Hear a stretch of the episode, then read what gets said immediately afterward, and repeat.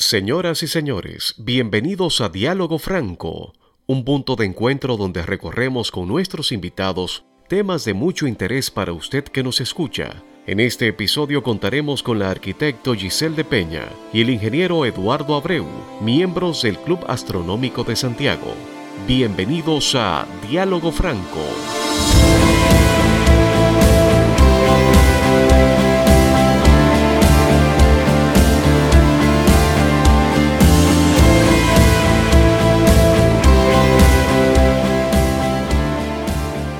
Y como le decíamos al principio de este podcast, nos acompañan Giselle de Peña y Eduardo Abreu. Ellos pertenecen al Club Astronómico de Santiago y nos van a acompañar durante el episodio de este podcast. Muy buenas, saludos y bienvenidos. Saludos, buenas noches. Qué privilegio para nosotros poder tenerles en este podcast. Gracias, gracias. Igualmente nosotros. sí. Háblenos acerca de dónde surge la idea de la creación del Club Astronómico de Santiago. Bueno, el Club Astronómico de Santiago realmente ya tiene un, tiempo, se fundó en 1992 con la idea de un grupo de personas que estaban, que decidieron básicamente enfocar su interés común, que era estudiar astronomía, ver el cielo. Aquí no existía antes de, de eso una organización que juntara a las personas para hablar de astronomía, para ver las noticias que, surgían sobre el tema, sobre la NASA y demás cosas. Y por eso un grupo de personas, entre ellos Ramón Cáceres, eh, Rafaelito Mirabal, eh, Marcos Herrera, y otros más que ya no se encuentran decidieron eh, fundar un club de astronomía dedicado solamente a hablar sobre astronomía. Eso fue para allá para el año 92. Este club astronómico se encuentra enclavado precisamente en una zona céntrica de Santiago, ¿verdad que sí? exactamente. Se encuentra en los cerros de Urabo, justo detrás de la iglesia San, Ramón. San Ramón Nonato de los Cerros. Así es. ¿Qué tipo de actividades realizan ustedes? Y otra pregunta que hacen algunos amigos es si este club es abierto a todo público. Eh, bueno, realmente sí, es un club abierto a todo tipo de público. E incluso contamos con la asistencia regular de niños y, o sea, el rango de edad es muy amplio porque realmente el estudio de la astronomía es para todos, aprender del tema. Eh, dentro de las actividades que hace el club eh, se encuentran las que son dentro del local, como mencionamos, que está ubicado en los Cerros de Gurabo, y otras que son fuera. Eh, entre las actividades que se hacen dentro del club están los martes educativos, donde se tratan temas introductorios a la astronomía, con los cuales se despierta el interés de las personas que asisten. También se dan charlas sobre temas relacionados con los avances en, en el ámbito. También se realizan actividades conmemorativas de acuerdo a los acontecimientos más importantes relacionados con la astronomía, ya sea el natalicio de un uno de los científicos más influyentes o de algún acontecimiento importante. Y bueno, pues actividades exteriores al club. Se encuentra lo que es el astrocine, eh, una vez al mes regularmente. Nos reunimos a ver una película relacionada con la astronomía. Todo va a depender del, del, contexto, del marco. Algunas actividades también se realizan en el Parque Central de aquí de Santiago, que precisamente la próxima semana tenemos una actividad en conmemoración de los 50 años del alunizaje para que estemos pendientes de esa parte en las redes sociales. ¿Y qué tipo de actividades ustedes realizan eh, al aire libre? Por ejemplo, en el Parque Central son actividades al aire libre. Como decía Giselle, el club es muy dinámico. O sea, además de actividades al aire libre que involucran eh, colocar los telescopios, observaciones de Saturno, de Júpiter, de Marte, eh, demostraciones de constelaciones, o sea, usted ve al cielo y generalmente usted no sabe qué constelaciones está viendo, entonces nosotros nos dedicamos a enseñarse a, las personas para que puedan más o menos identificar las constelaciones más importantes del verano y del invierno, que son muy chulas, muy, muy chulas. Con láser las dibujamos porque, por ejemplo, en su cabeza usted la puede dibujar, pero no, no a veces no la imagina bien. Entonces con un láser nosotros la dibujamos en el cielo para que las personas puedan entender. Esas son unas cuantas actividades de, en el exterior. También hacemos actividades, pero fuera del club, que son como por ejemplo en el ayuntamiento se dio una charla sobre em, introducción a la astronomía, conceptos básicos del sistema solar, los planetas, rotación, ese tipo de, cosas, así que también como otros tipos de charla como futurista, dimos una charla en el Centro de Convenciones de UTESA, que era con el señor José Elías, que tiene un, un, blog en internet muy bueno que trata temas de actualidad sobre ciencia, sobre astronomía, sobre tecnología. Él habló sobre diversos temas del futuro, sobre colonización espacial y ese tipo de cosas. Esas son de las actividades que nosotros hacemos. Y ciertas ocasiones al año, tal vez una vez al año, hacemos un viaje para ver lo que se llama un cielo sin contaminación lumínica. Usted sabe que en Santiago la contaminación lumínica es muy alta debido a las luces de, la, de los carros, de las casas, Exactamente. Exactamente. Bueno, una, una de las razones por las cuales ya no estamos viendo y observando las estrellas en la noche es por la cantidad de luz que nosotros producimos. Y a eso es que ustedes le llaman contaminación lumínica. Exactamente. ¿Y cómo podríamos nosotros tratar de amainar ese tipo de situaciones que producimos? Bueno, la contaminación lumínica es algo que no se puede erradicar. Lo digo porque como ingeniero sé que es muy complicado. Lo que sí podemos es mitigarla, cambiando nuestro concepto de, de iluminación, por ejemplo. Ya después de las 12 de la noche, no es necesario tener luces de una casa encendida, de establecimientos. establecimientos. O, las personas tienen el concepto de que cuando hay luz hay menos crímenes. Se han hecho estudios de que eso no va muy allá eh, realmente, porque las eh, violaciones o demás cosas no, no, tienen que ver con si o no hay luz, es de acuerdo a, regiones. Entonces, esa es una, una forma. También las luces que nosotros utilizamos. Realmente nosotros utilizamos luces de color azul y blanca que son muy potentes y tienden a quedarse en la, en la atmósfera más tiempo que las, las luces amarillas y rojas. Y pudiéramos cambiar a luces más amarillentas, siendo LED todavía, para reducir la contaminación lumínica. Esas son algunas ideas, pero hay que, hay que seguir investigando sobre el tema. Giselle hablaba acerca de una de las actividades que se realizan fuera del club, el club astronómico, que es el astrocine. Dentro de estas actividades del astrocine, ustedes eh, proyectaron una película que se llama The First Man, que es precisamente de lo que nosotros vamos a hablar durante todo este podcast, el primer hombre en llegar a la luna. Pero primero, y antes de entrar en materia, quisiera que ustedes nos den su experiencia acerca del visionado o cómo ustedes observaron esta película, qué experiencias ustedes recibieron. No sé si tú llegaste a ir a, ver la película de First Man. Ok, la película First Man no fue un astrocine per se, fue una invitación que recibimos de parte de Caribbean Cinemas a ver la película como una película ligada a la astronomía y eso.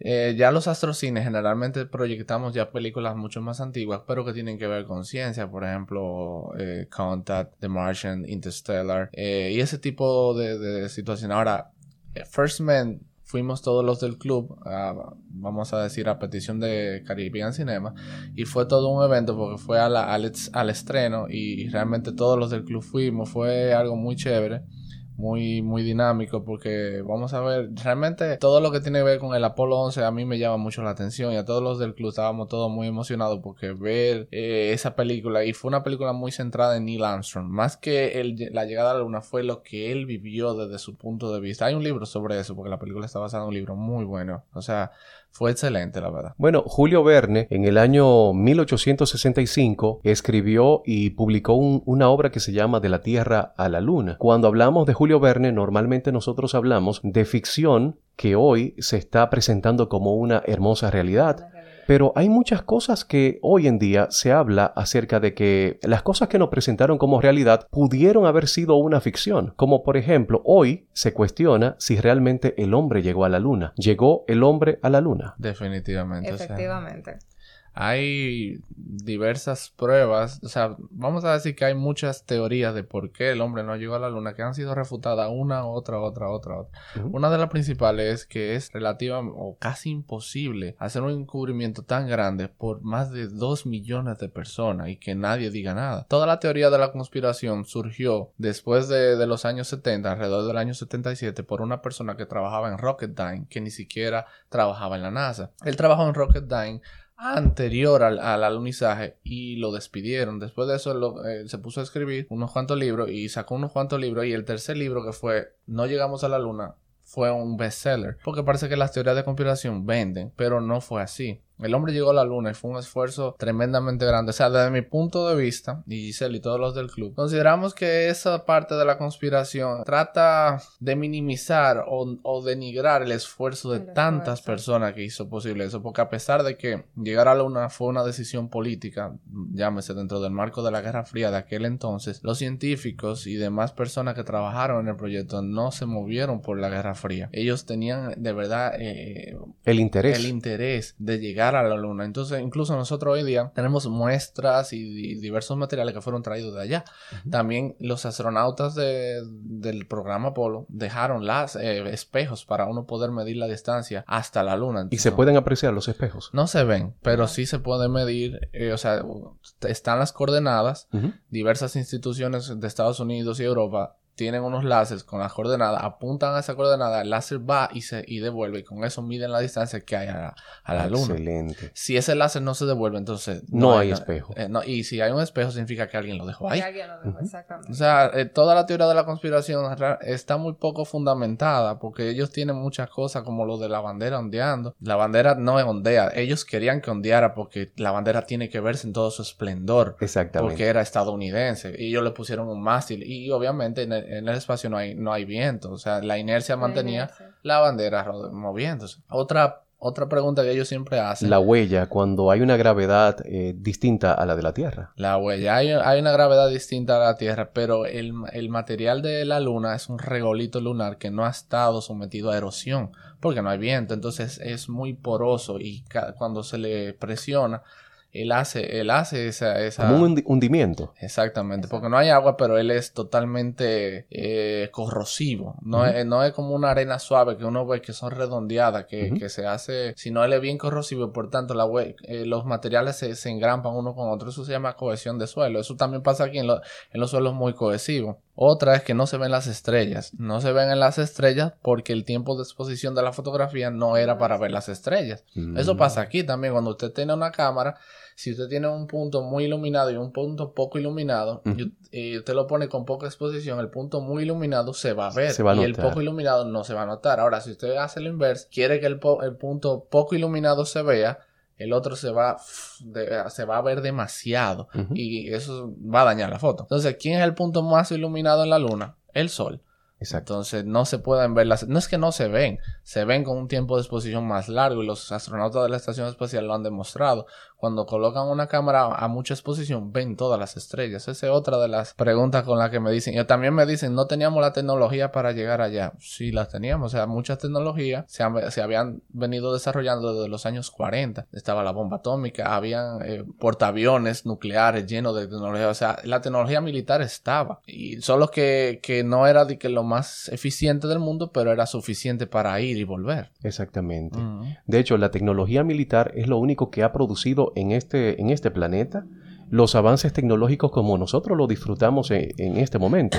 Por ejemplo, el Internet. El Internet era una herramienta de comunicación militar, esencialmente. De la fuerza. Disfrutamos de esta tecnología gracias a que militarmente primero se desarrolló. Giselle, una de las cosas que más me sorprenden con respecto a esas teorías de conspiración, cuestionan la llegada del hombre a la Luna, pero no cuestionan el ingreso del hombre a la estratosfera, si se puede llamar así, o la colocación del primer hombre en el espacio.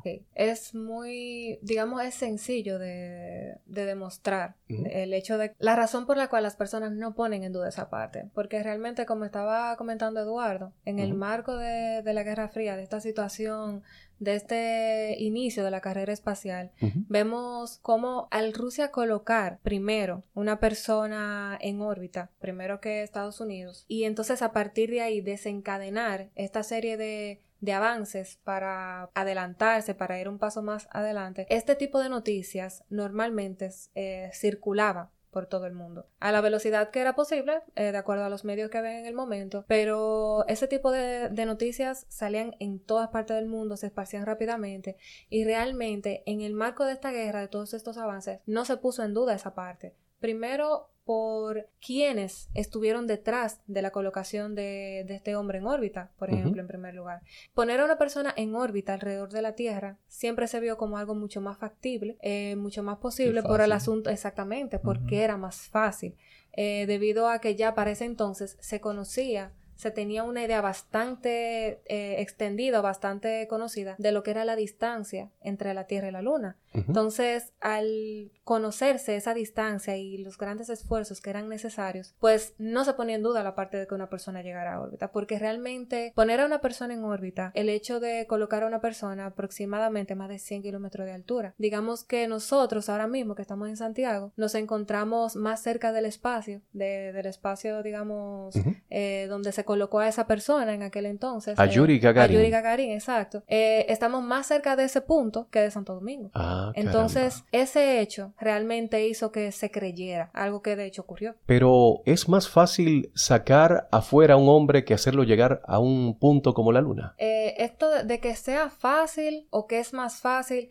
habría que ver, porque por ejemplo, Colocar a una persona en órbita, o sea, cuando hablamos de sacar a alguien nos referimos a ponerle en el espacio. Así es. ¿Verdad? Que el espacio hasta ahora, la, convención que se tiene es que a partir de los 100 kilómetros de altura, eh, a partir del, nivel del mar, ya es espacio. Pero esto no significa que esa persona está en el espacio exterior, que para estar en el espacio exterior tiene que pasar la exósfera, que es la última capa de la atmósfera. Pero ¿qué pasa? Colocar a una persona en el espacio se realiza después de hacer unos cálculos en los cuales se determina qué trayectoria debe seguir, qué curvatura debe seguir el lanzamiento del dispositivo que lo pone allá, para que entonces se ponga exactamente en la órbita. Entonces, realmente, si comparamos ese hecho, ese esfuerzo, a sacar a una persona al espacio exterior que haga un proceso de orbitar la Tierra para tomar el impulso necesario de llegar a la Luna, o sea, de viajar los 300.000 kilómetros que hay, aproximadamente son exactos, hasta la Luna, entonces la, el esfuerzo es muchísimo mayor. Entonces, digamos que en términos tecnológicos, científicos, eh, monetarios, exactamente. Económicos. La parte económica, que ah, gracias por mencionarlo, juega un papel fundamental en esto. Entonces, sí es más sencillo en esos términos.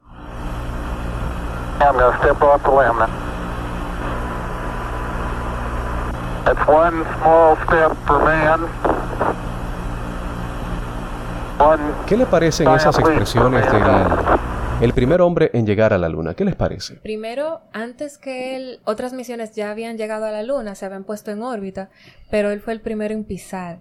Y realmente yo pienso que esas palabras son el reflejo del trabajo de miles de personas.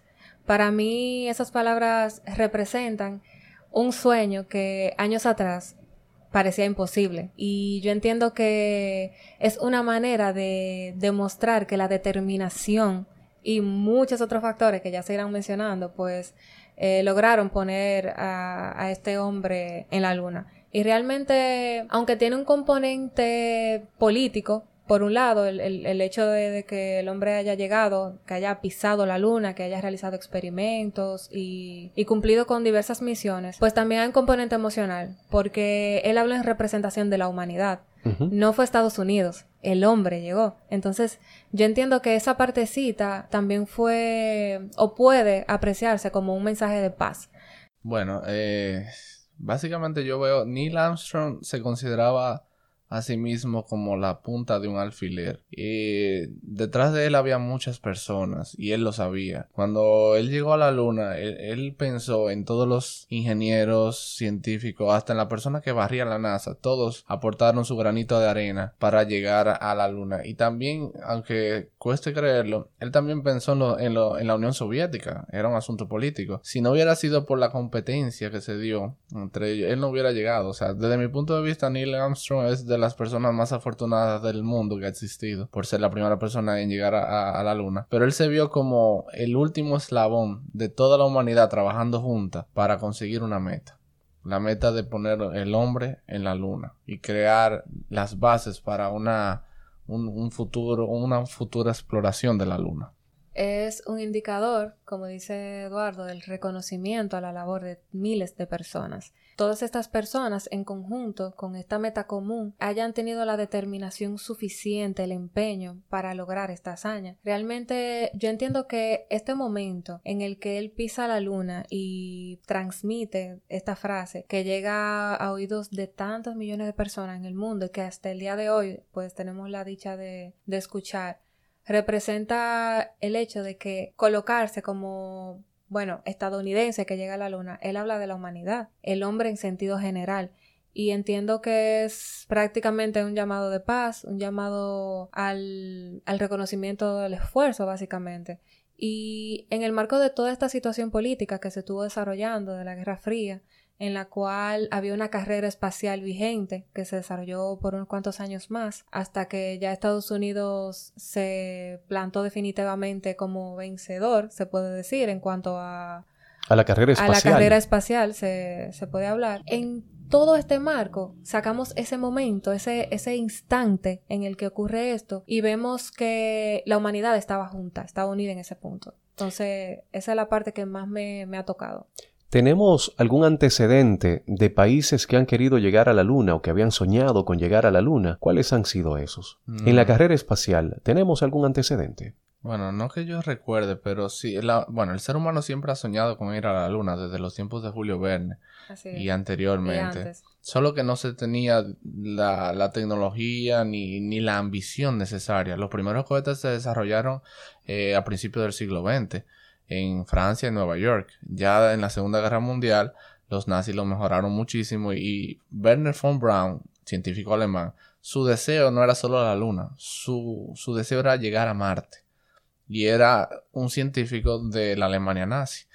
Ya luego los estadounidenses lo tomaron junto a otros cuantos científicos y desde mi punto de vista los estadounidenses así como ciertos países de Europa y la Unión Soviética son los que más ambición han tenido por la exploración espacial. Llámese que durante el siglo XIX, por ejemplo, los mayores avances de física y astronomía se dieron en Europa, Alemania, Francia, Reino Unido. Todas esas grandes mentes fueron emigrando a Estados Unidos de manera voluntaria y forzada a la Unión Soviética, pero se repartieron entonces esa, esa, esa ambición de, de, explorar espacio se fue con todos ellos. Pero ¿por qué, ¿por qué la luna era la gran meta? ¿Por qué el gran sueño de todo hombre era pisar ese territorio desconocido? Bueno, yo pienso que hay unos antecedentes. Yo pienso que a medida que se fue desarrollando, se fue avanzando en cuanto a tecnologías eh, de aviación, el hombre comenzó a mirar más alto, porque tal vez eh, muchas personas desde la antigüedad que observaron eh, la luna, tal vez se les pasó por la mente pensarlo,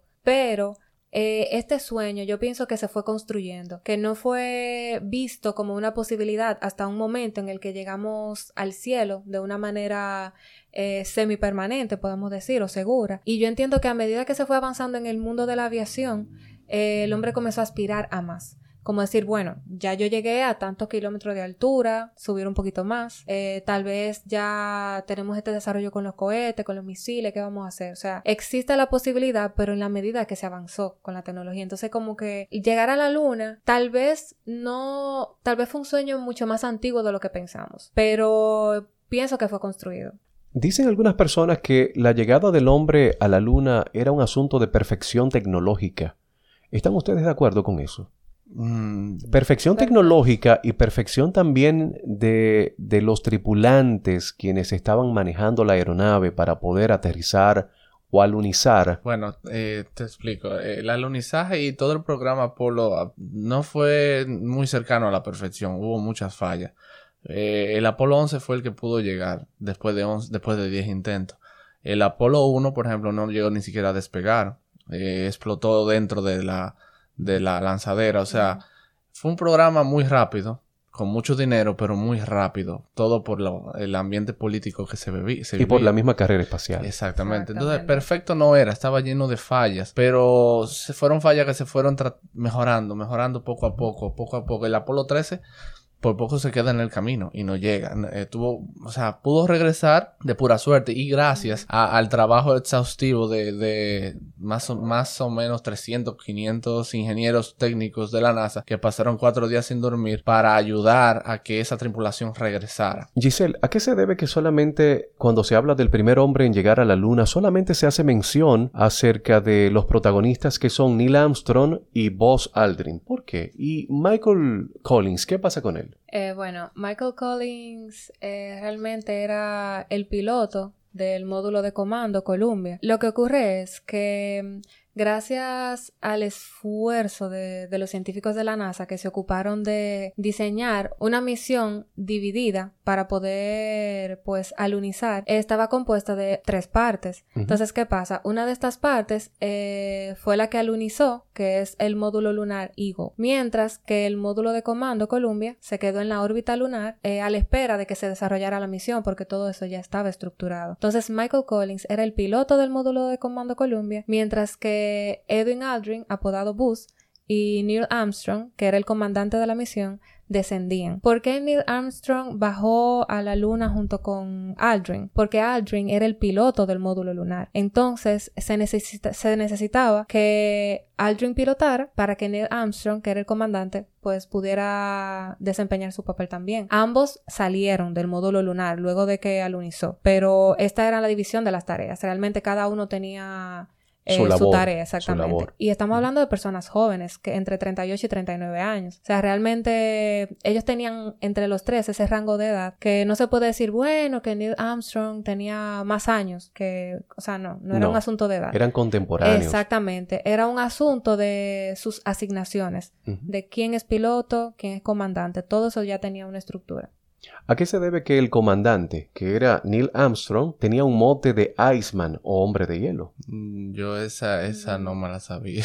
Bueno, ah. el, el, asunto este de Iceman... No sabía que le decían Iceman realmente. No, no, eh, como siempre lo conocía como Armstrong, no, no lo conocía eso. ¿Tú sabes? ¿No conocían ese mote? Eh, no, no, realmente yo incluso, yo había escuchado... ¿Otro mote? Eh, no, yo había escuchado esa, ese término, pero yo realmente lo asociaba al hecho de que él... Em, como fue el, el, primero que llegó, o sea, que pisó, estaba como en la cima, o sea... El que tenía menos miedo, más o menos. Ah, no, no exactamente, pero tenía una idea parecida a eso, pero realmente yo no, no conocía con detalle esa parte. ¿Creen ustedes que una misión como la del Apolo 11 estaba llena de una tripulación de hombres valientes y con cero cobardía. Bueno, cero cobardía no. Ellos mm. tenían miedo. tenían miedo, de no volver. Neil Armstrong lo dejó saber en su libro. Eh, solo lo que pasa con Neil Armstrong es que él era una persona muy cerrada. Y hay que entender que ellos eran militares. Esa es otra cosa. El militar tiene miedo, pero tiene órdenes. Tiene que cumplirle. Y su misión era llegar a la luna. Aunque se muriera.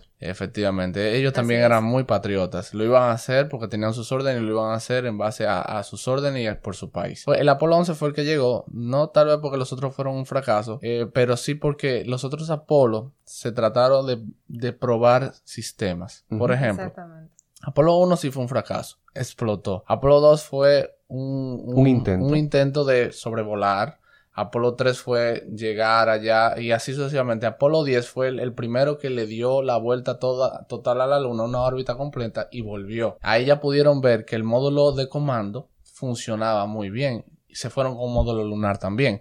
Ya el Apolo 11 fue el primero que decidieron que ya está, ya funciona lo que ya funciona el sistema para llegar, funciona el sistema para salir de la Tierra, funciona este, funciona este. Ahora vamos, a, vamos a, aterrizar, ahora, bueno, alunizar. Alunizar. Vamos a alunizar ahora en la superficie de la Luna. Ese era, ya le tocaba al módulo lunar. Entonces ahí comenzaron el Apolo 11, 12, 13, el 13 no llegó. 14, 15, 16 y 17. Fueron muchos Apolos porque cada uno fue probando una cosita más que el otro. El 11 fue, digamos, el que, el que llegó, el que todo el mundo recuerda, y decidieron llegar a un sitio poco accidentado para poder hacer las cosas fáciles. Así es. Incluso tiene mucho que ver el hecho de que habían también ciertos conflictos internos en la NASA en con relación a ciertas decisiones, porque en un principio este, von Braun, quien fue, vamos a decir, uno de los protagonistas de este logro, este científico alemán, él trabajó bastante y propició lo que fue el desarrollo del Saturno V, que fue el cohete que permitió que los hombres eh, llegaran a la Luna. Realmente había una disyuntiva, o sea, von Braun decía que con un módulo de una sola pieza era posible llegar a, la Luna, a lunizar y desarrollar las misiones. Pero había un científico estadounidense llamado Edwin Hubble, que él decía que no, que había que dividirlo en tres etapas, precisamente para que un módulo se quedara orbitando la Luna mientras que otro descendiera. Eh, al final, luego de un largo proceso también, eh, se, tomó la decisión de, de, que se diera así y al final Von Braun reconoció la labor de Hubble y dijo, bueno, qué bueno que lo hicimos así. Pero, ¿qué pasa? Todo se fue haciendo a la marcha. O sea, no era de que, todo estaba listo en el momento exacto, ni que, sino que habían muchas compañías también trabajando en diferentes modelos, haciendo propuestas, eh, se trabajaba una cosa encima de otra, porque como dijo, eh, como dijo Eduardo, fue un proceso que se dio de manera muy rápida, o sea, la, velocidad con la que se trabajó y se desarrolló ciencia, tecnología, eh, propició esto. Entonces, realmente, el, el, hecho de que el Apolo 11 fuera el primero en, que, en depositar hombres en la Luna, específicamente, eh, representa que todo ese proceso se dio por etapas, simplemente. No que uno fue mejor o que el 10 fue malo, porque de hecho, el Apolo 8 fue la primera misión que llegó específicamente a la Luna, aunque el 10 fue el que completó la órbita de una manera... varias eh, órbitas. Exactamente, completó varias órbitas, Pero ya el Apolo 8 incluso había llegado, entonces ellos dijeron, bueno, llegamos hasta aquí, entonces vamos a desarrollar la otra parte. ¿Qué sigue? El módulo. Entonces fue por etapas que se hizo. Excelente. ¿Ustedes creen que esta misión del Apolo 11 podría ser considerada como una misión suicida? No mm, creo, que, fue suicida. Pienso que no. Porque no fue algo, una exploración a, al ojo ciego, como hacían los navegantes de antaño, de la época de los descubrimientos, que se iban a descubrir sin saber qué iban a encontrar, con qué se iban a... Exacto. La luna se ha estudiado desde hace muchos años. Incluso eh, ya habían llegado otros Apolos allá y la habían cartografiado. Eh, sabían dónde estaban los mares, dónde estaban las montañas. Un mar es una zona llana en la luna. Le dicen mar porque se parece a un mar aquí en la, en la Tierra. Como el lugar donde alunizaron, que era conocido el mar de la tranquilidad. Efectivamente. Entonces, no considero que fue una misión suicida porque fue una misión con mucha investigación, mucha preparación. Sí hubo fallas, como ya expliqué, porque todo lo que se hace rápido, algún error tira, pero sí se, sí se investigó mucho para poder hacer que ellos pudieran volver hacia la Tierra y fue lo que pasó. Realmente ellos se prepararon bien para eso. Eh, también estoy de acuerdo, porque Aparte de eso, eh, ya para el 1962 había un mapa bastante completo, una cartografía, se podría decir, de la Luna, que incluso fue publicado por un instituto eh, geocientífico de la NASA. Entonces, eh, hay que tomar en cuenta que el hecho de que se conocía la parte geográfica también es un aspecto muy importante porque incluso eh, hubo un equipo que se designó específicamente para decidir dónde se iba a realizar el alunizaje y de hecho habían cinco propuestas de la cual eh, resultó ganadora la número dos. Por eso es que normalmente van a escuchar o leer, ah, eh, alunizaje en el sitio número dos. Ese 2 realmente viene de que de las cinco propuestas que se redujeron a tres, quedó como seleccionada esa, la segunda, porque habían unos parámetros muy específicos que la NASA había planteado para que se diera ese alunizaje, o sea, habían unas condiciones específicas. Sí, sí, como yo dije anteriormente, el Apolo 11 fue una, vamos a decir, eh, el número 11 de una secuencia de Apolo que ya fueron. Los científicos de la NASA, por ejemplo, tenían miedo de que el ser humano nunca había pasado su campo magnético de la Tierra, los cinturones de Van Allen. Tenían mucho miedo con eso. El Apolo 11 ya ellos estaban seguros que no pasaba nada, porque desde el Apolo 7 o el 8 ya ellos habían salido del cinturón de Van Allen. Es decir, el Apolo 11 ya ellos sabían que todo iba a salir bien. Lo único que ellos no sabían era si el módulo lunar iba a funcionar. Iba a funcionar. Y ahí lo probaron pero todo lo otro ya se conocía bastante bien. La cantidad de recursos que normalmente se ha invertido o la que se conoce, ¿no? Como la inversión en la misión del Apolo 11 se puede decir que es cuantiosa. Por ejemplo, en el 1961, cuando el presidente John F. Kennedy comunicó a la población estadounidense la intención de colocar al primer hombre en la Luna, estimó que el costo del programa rondaría los 7 mil millones de dólares. Sin embargo, el costo era inusualmente bajo, lo que él había estimado, por lo que se sobreestimó, situándose en 20 mil millones de dólares aproximadamente, 153 mil millones de dólares actuales, o poco más del 3.5% del Producto Interno Bruto de Estados Unidos en el año del anuncio. ¿Ustedes consideran que una cifra así para el desarrollo de una actividad espacial eh, es justificada o se justifica. Bueno, eh, si se pone a analizar por parte de números, eh, las ramas militares de Estados Unidos casi se, se toman el 30% del PIB. O sea, ellos gastan 30% de su PIB en armas militares y demás. Yo considero que un 3.5 del Producto Interno Bruto para investigación, desarrollo científico y exploración es bastante justificable. Hoy en día no ronda ni el 0.5%, como Giselle les va a explicar un momento. y eso que el presidente Donald Trump acaba de subir su presupuesto porque ya hay otra pequeña carrera espacial que pudiéramos tocar un poco más adelante, que es entre China y Estados Unidos. Así es, que ya colocó una, un módulo que se llama el Chang-E. Sí, en la cara oculta de la Luna. En la cara oculta de la Luna. Entonces, a vista de eso, Donald Trump aumentó el presupuesto de la NASA para poder hacerle frente a, eso. Entonces, en aquel tiempo, decir el presupuesto de la NASA era 3.5% del PIB era bajito para todas las otras ramas del gobierno federal y aún así era mucho dinero, o sea, con eso ellos pudieron hacer de todo, o sea, que estaba, es un país poderoso con mucha economía, o sea, ellos pudieron darse ese lujo. Bueno, esta pregunta va para Giselle. Giselle, ¿por qué no hubo una mujer en la tripulación del, Apolo 11? Lo primero que hay que tomar en cuenta es que en un principio la investigación espacial estaba más desarrollada en el marco militar. O sea, las personas que fueron a la Luna, que trabajaron en el programa Apolo, eran pilotos.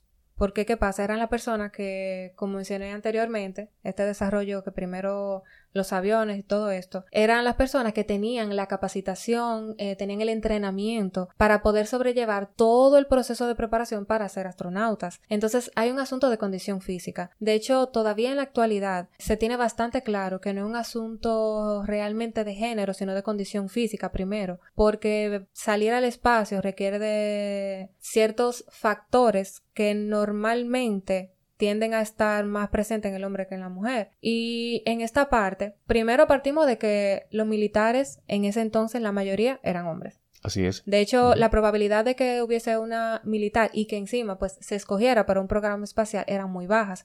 Aunque mujeres que ya al día de hoy conocemos trabajaron en el programa espacial, eh, ya sea en lo que es la parte del cálculo, en la programación, eh, que fue básicamente la parte detrás de cámara, pero que permitió que el hombre llegara a la luna. Pero, eh, por ejemplo, al día de hoy se tiene bastante claro, de acuerdo a los eh, estudios que se han realizado, que hay algunas, algunos aspectos que son más problemáticos en las mujeres que en los hombres en cuanto a ir al espacio. Por ejemplo, las mujeres tienden a tener mayores daños en su estructura ósea que los hombres, cosa que incluso en, en la misma Tierra se da normalmente por asuntos ya relacionados con, con el periodo, ese tipo de cosas. O sea, la mujer tiende a sufrir con mayor facilidad de osteoporosis. Exacto. Entonces, la anatomía juega un papel fundamental. Aparte de que cuando se hizo la convocatoria para el programa espacial, antes del programa Apolo, que ya se había desarrollado lo que fue el programa Mercury y luego el programa Gemini, pues el reclutamiento de hombres eh, se daba en función de sus conocimientos en cuanto a la parte de ingeniería,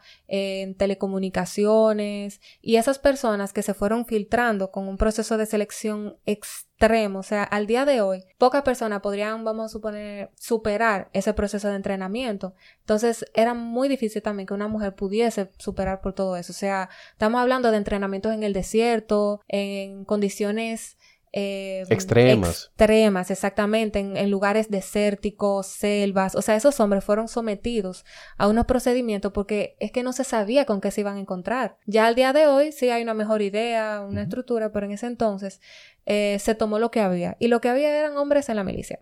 Exactamente. La comunicación es muy importante en el ámbito de, la, mm, de los viajes espaciales, de la aeronavegación, incluyendo de los, del tránsito aquí en la Tierra. En algún momento la misión del Apolo perdió la comunicación y el contacto con Tierra. Efectivamente. ¿Y qué pasó? Eh, ellos perdieron la comunicación por el simple hecho de estar fuera de alcance. Simplemente tuvieron que esperar que la nave volviera a estar en, rango para llegar a la comunicación. La comunicación es a la velocidad de la luz, por tanto, eh, tomaba alrededor de 8 segundos llegar la señal. ¿Qué sucede? Cuando la, el Apolo 11 llegó a la Luna, ellos no llegaron y se posicionan encima, no, ellos tuvieron que orbitar. Entonces, al hacer la órbita en un momento, están detrás de la Luna con la Tierra del otro lado. Y ahí se pierde. Ahí se pierde totalmente la comunicación. Eso se llamó, vamos a decir, el punto ciego. La NASA no sabía si ellos estaban bien. Ellos no sabían si la NASA sabía que ellos estaban. O sea, fue totalmente ciego, pero ya ellos sabían que iba a pasar, porque ya había pasado el Apolo 2, 3 y todos los otros. Y solo tuvieron que esperar salir de, creo que son 40 minutos o, eh, algo así, la órbita, salir de la órbita y ya tenían comunicación de nuevo. ¿Y cómo ustedes valoran que fue el camino de regreso a casa? Hay que destacar que para venir a casa hay que crear una fricción en el espacio hasta tal punto que se genera un calor aproximado de 2500 grados centígrados. Eso quiere decir que es muy caliente. Eso es cuando está entrando a la Tierra. Cuando está entrando a la Tierra. porque ya cuando salió de la Luna, ellos utilizan el tirón gravitatorio eh, ellos simplemente se quedan orbitando en la Luna cuando quieren salir, expulsan unos pequeños gases que están a presión en, los tanques y eso los deja salir. Esa, esa velocidad ya efectiva que tiene los impulsa hacia la Tierra.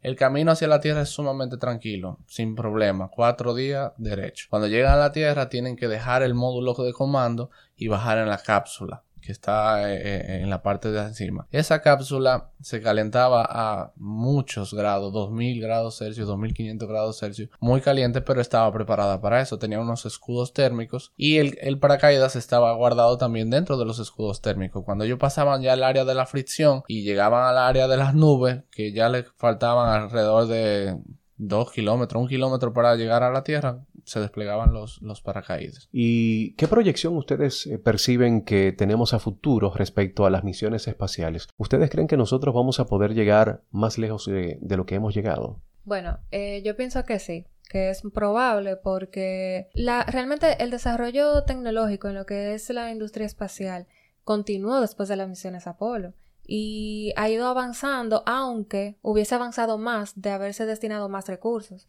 Yo entiendo que el hecho de reducir de una manera tan drástica los recursos destinados a, la investigación espacial afectaron muchísimo el, avance, pero este, yo entiendo que luego de haber pasado por este programa, ya al finalizar, y luego seguir con otros programas, eh, ya algunos de colaboración internacional, como por ejemplo eh, la misión Apolo Soyuz con Rusia, más adelante la Estación Espacial Internacional, que al día de hoy pues sigue vigente, eh, yo entiendo que todos esos años de desarrollo científico, aunque con limitaciones, lamentablemente, pues nos permiten al día de hoy tener la, vamos a decir, la expectativa o tal vez cierta seguridad de que es probable ir más lejos. Eh, yo entiendo que nosotros los seres humanos tenemos la capacidad de ir más lejos y yo pienso que también es un asunto no solamente de iniciativa, sino de recursos, porque lamentablemente es un asunto de presupuesto. Eh, el potencial está, la inteligencia, el empeño, la entrega de esas personas que viven para la ciencia,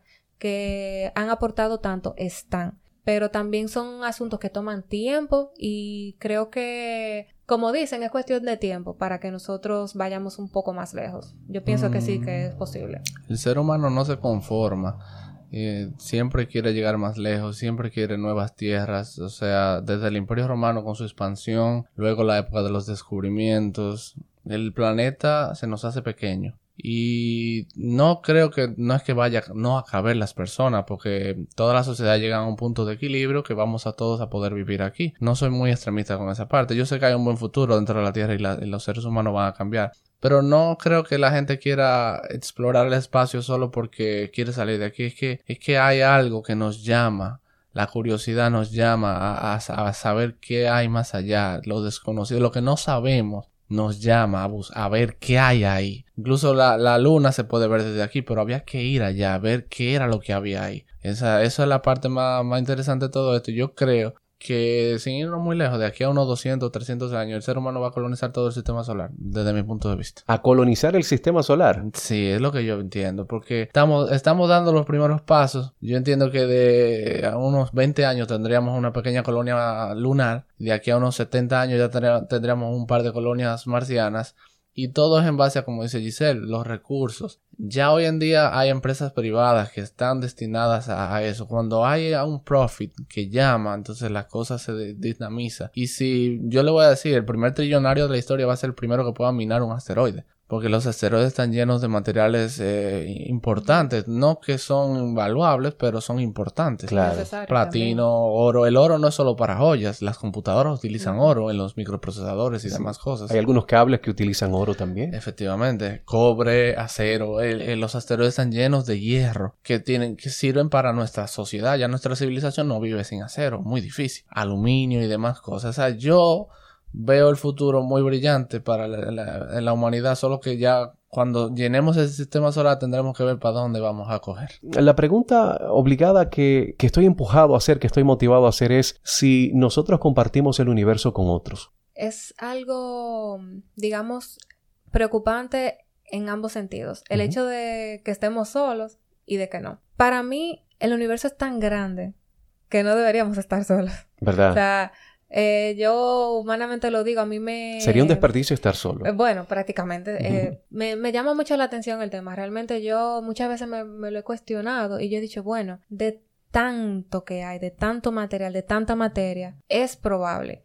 Incluso cuando yo me lo cuestiono, yo no pienso en una forma de vida como la nuestra. Porque muchas personas tal vez se han planteado si hay más personas en el universo, personas, pero puede que existan formas de vida que estén fundamentadas en otros en otra estructura química que no es como la nuestra. Como nosotros no la conocemos. Como nosotros no la conocemos, porque por ejemplo nosotros, nuestra composición molecular, el, el, el, ciclo de vida que existe en la Tierra es muy básico en cuanto a, a lo principal, a, lo, a los materiales que nos componen. Entonces ya nosotros conocemos esta estructura. Pero ¿qué tal si hay tal vez un ciclo de vida fundamentado en hidrocarburos o no sé, silicio. Eh, exactamente, silicio, que se ha comentado mucho. O selenio. O selenio, exacto. O sea, como que hay un mundo de, de posibilidades de diferentes estructuras. Eh, digamos que el universo jugando a componer mm. pudiese haber tal vez creado una estructura que nosotros podemos llamar vida en un momento,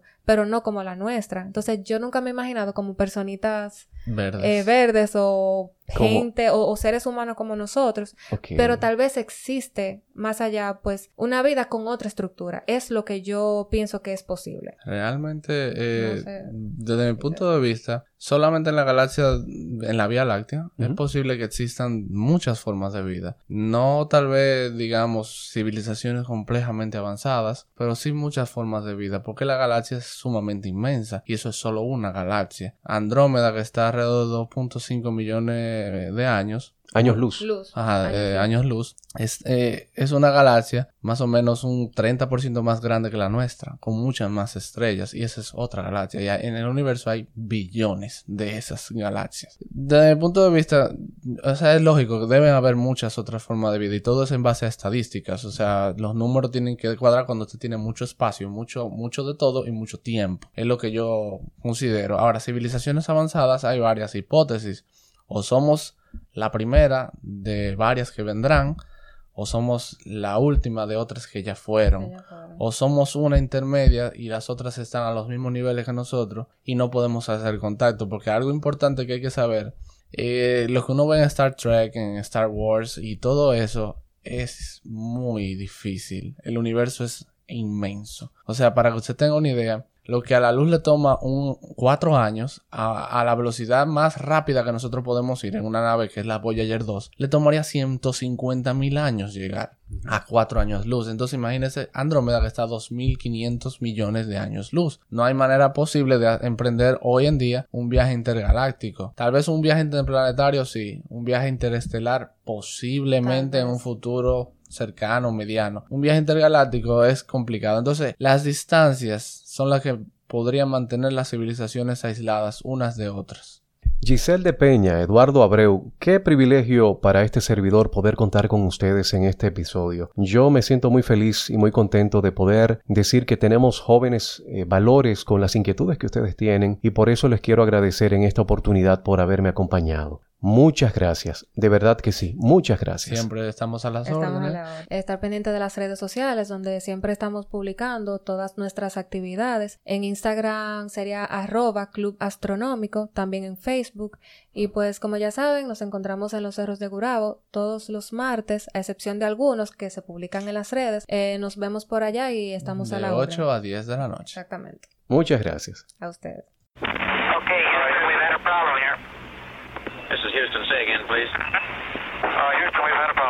Hasta aquí este episodio de Diálogo Franco, donde compartimos con Giselle de Peña y Eduardo Abreu, miembros del Club Astronómico de Santiago. Muchas gracias por la atención y nos encontramos en la próxima semana.